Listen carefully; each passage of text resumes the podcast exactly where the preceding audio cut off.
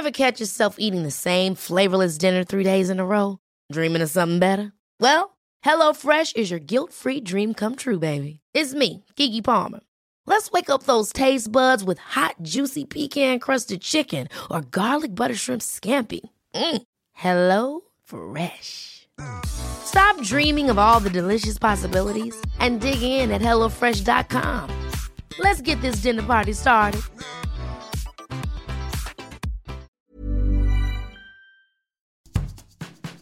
Bonjour et bienvenue dans Podcasting, le podcast quotidien d'actualité du Grand Sud-Ouest. Chaque jour, suivez-nous à la découverte de l'information régionale avec les journalistes des médias indépendants qui sont nos partenaires.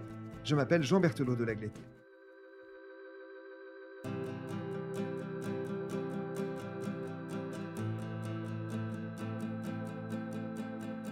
Aujourd'hui, nous allons évoquer un article dans Curieux. Curieux est un site d'information, de décryptage de l'actualité scientifique, d'analyse des fake news.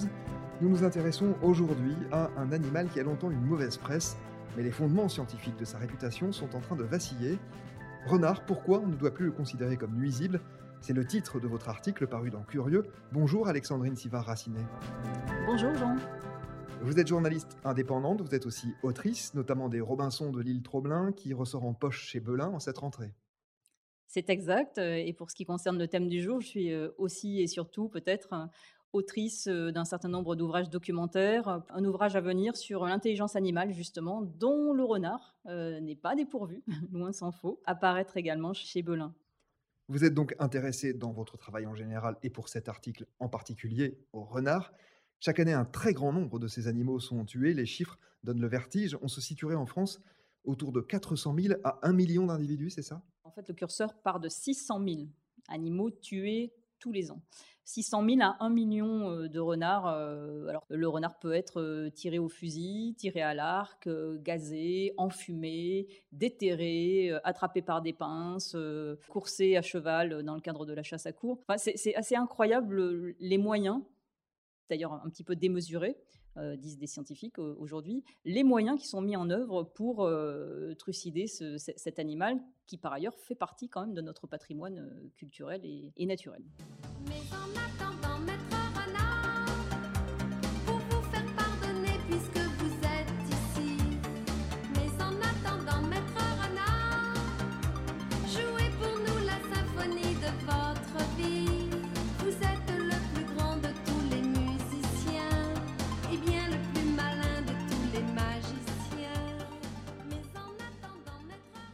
On l'évoquait en préambule, le renard a longtemps, très longtemps même souffert d'une mauvaise réputation. Qu'est-ce qui la justifie? Pourquoi est-il ou a-t-il été l'un des mal aimés de nos campagnes et un personnage très présent dans la littérature et dans la poésie française d'ailleurs? Pourquoi a-t-il mauvaise réputation? C'est parce qu'on le qualifie de voleur de poules. Alors c'était le cas au Moyen Âge, même plus près de nous, dans les années 50-60, quand la majorité de la population était rurale, que chacun d'entre nous avait un petit cheptel domestique avec des poules en liberté. Aujourd'hui, les poules, elles sont très présentes autour de nous. Beaucoup d'entre nous ont des poules chez eux, mais elles sont aujourd'hui mieux protégées de l'appétit du goupil ou du chien, parce que c'est assez difficile, Jean, entre, nous, de faire la, différence entre une prédation par un chien et une prédation par, par un renard. Mauvaise réputation, car associée à la rage. Et ça, scientifiquement, ça n'est plus fondé. Tout est permis, en exagérant à peine, on peut le chasser quand et où on le veut quasiment. Oui, c'est ça. Alors effectivement, depuis 2018, le renard, euh, comme les corvidés ou comme euh, le blaireau, ne fait plus partie des espèces dites nuisibles, mais des espèces, je cite, susceptibles d'occasionner des dégâts. Pour la santé publique, de dégâts occasionnés aux cultures, de dégâts occasionnés à la propriété d'autrui. Et à ce titre, il peut être chassé partout, en tout lieu et en tout temps.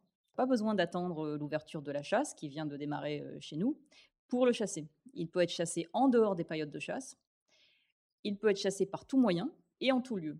On peut évidemment chasser aussi une femelle qui porte des petits. On peut massacrer des petits sans vergogne. Enfin, il n'y a aucune restriction quant à la chasse de, cet animal, qui peut aussi être extirpé de son terrier. Donc ça, c'est ce qu'on appelle le, déterrage. Hein. On parle de vannerie sous terre. C'est une forme de chasse que beaucoup d'associations environnementales fustigent et, voudraient voir aboli.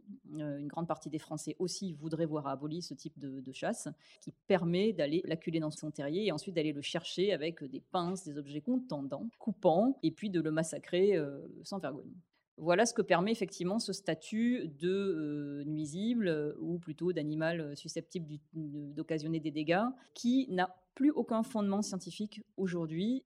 Alors justement, ces fondements scientifiques, quels étaient-ils et pourquoi ces hypothèses sont très largement remises en question ces derniers temps? Et c'est d'ailleurs ce qui a justifié l'écriture de votre article, Alexandrine. Voilà, alors moi je me suis fondée sur, entre autres, sur un grand colloque qui a été organisé en 2017 au, au Muséum national d'histoire de Paris. Un colloque sur le renard qui était le premier du genre en France pour parler du renard et notamment de son rôle écologique qui est très très très méconnu. Le renard a longtemps été accusé d'occasionner des dégâts sanitaires. On a parlé de la rage. Il n'y avait pas uniquement la rage. Euh, le renard, comme tout mammifère, euh, comme votre chien ou, mon chat, va évidemment être porteur de bactéries euh, et de virus, comme nous d'ailleurs, qui sommes en train de nous parler en face à face en, en, cette période de Covid-19. Donc tout être vivant est porteur, bien sûr, de bactéries et de virus, qu'il héberge en lui et en dehors de lui. C'est évidemment le cas du, renard. Le renard peut être porteur de virus et de bactéries occasionnant des, maladies transmissibles à l'homme. C'est ce qu'on appelle les zoonoses. Ce sont des maladies qui sont transmissibles de l'animal à l'homme, mais aussi de l'homme à l'animal. Et donc, s'agissant du renard, il est associé à la leishmaniose et à l'échinococose euh, alvéolaire, qui sont des maladies qui peuvent être transmissibles aussi au bétail.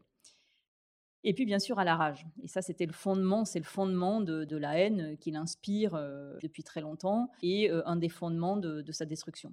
Or, la rage est éradiquée sur notre territoire depuis la fin des années 90 et elle l'est également sur tout le territoire européen. Donc il n'y a plus de fondement scientifique à détruire le renard par tout moyen au motif qu'il pourrait être porteur de la rage. Donc ça, déjà, ça n'est plus possible.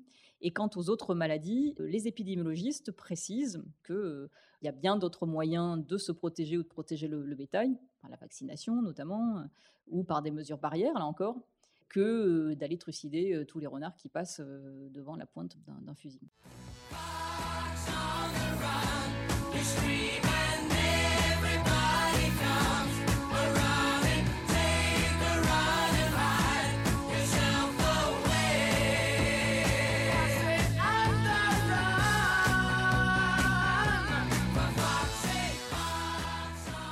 Vous écrivez dans votre article que les chasseurs jouent finalement un rôle négatif dans ce que vous nommez avec des guillemets la gestion sanitaire de nos campagnes en ce qui concerne le renard. Oui, c'est ça, parce que finalement, euh, les chasseurs, en trucidant tous les renards qui passent à, leur portée, contribuent à éradiquer donc un prédateur. Alors un prédateur de quoi? De rongeurs, notamment de campagnols. Or, le campagnol est un micro-mammifère euh, dévastateur des cultures. Si on laissait au renard jouer son rôle de prédateur et de régulateur donc euh, des campagnols, il n'y aurait pas besoin d'utiliser euh, des, poisons ou d'activer la lutte chimique contre ces petits rongeurs. Ce serait là un, gain à la fois financier pour les cultivateurs et un gain tout court pour la société.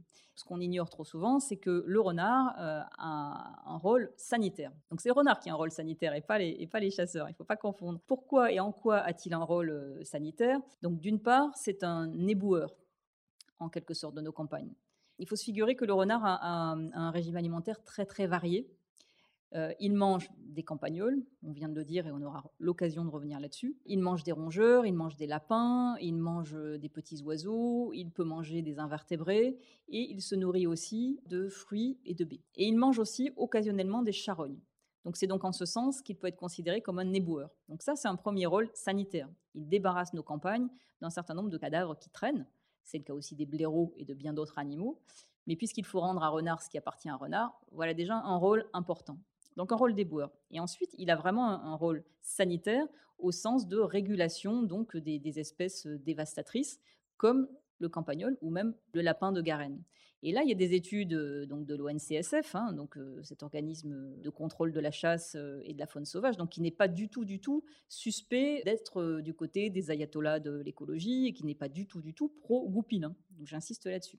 L'ONCSF insiste sur ce rôle de, régulation en, affirmant que le renard a un rôle positif. Voilà, un rôle sanitaire de régulation des micro-mammifères, un rôle d'éboueur.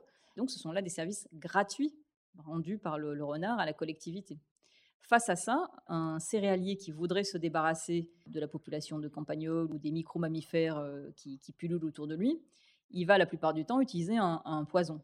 Alors, ce poison, c'est la bromadiolone, qui est un anticoagulant et qui est évidemment un, produit très toxique, dangereux à la fois pour l'homme, celui qui l'utilise, mais aussi pour l'environnement puisque ce, poison va être absorbé non seulement par les micro-rongeurs, les micro-mammifères auxquels il est destiné, mais aussi par d'autres animaux. Ça peut être d'ailleurs votre chien, ça va être aussi le rapace, un bout de chêne qui se nourrit du, campagnol. Alors on peut avoir un rapace protégé qui va se nourrir d'un rongeur empoisonné à, la bromadiolone et qui va aller crever dans son coin, ce qui est quand même assez, assez consternant.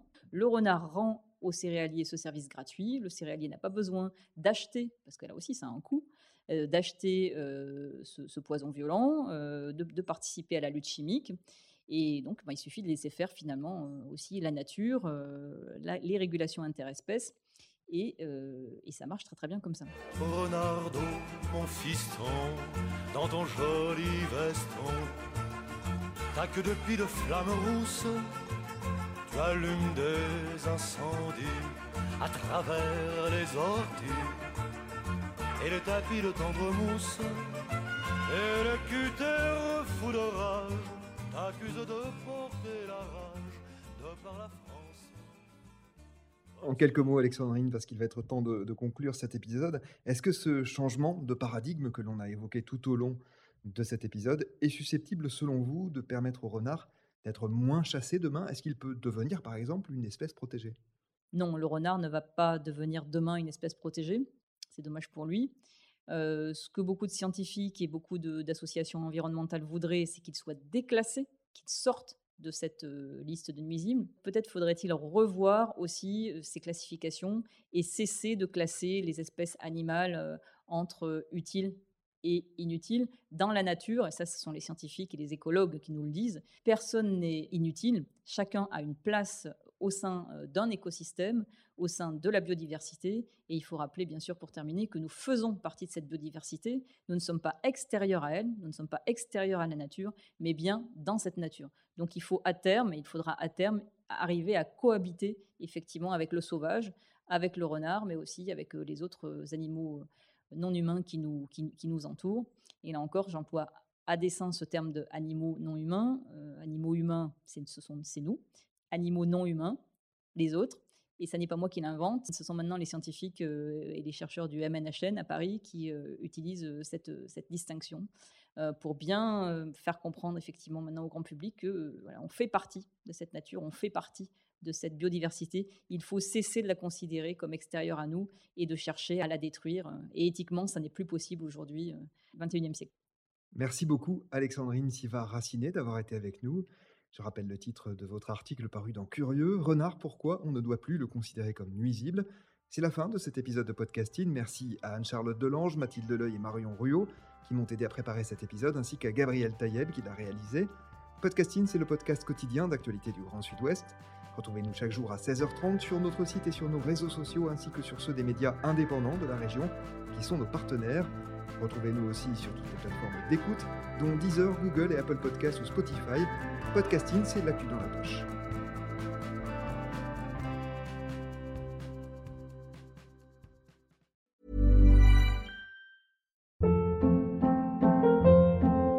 Hold up. What was that? Boring. No flavor. That was as bad as those leftovers you ate all week. Kiki Palmer here, and it's time to say hello to something fresh and guilt-free. Hello Fresh. Jazz up dinner with pecan-crusted chicken or garlic butter shrimp scampi. Now that's music to my mouth. Hello Fresh. Let's get this dinner party started. Discover all the delicious possibilities at hellofresh.com.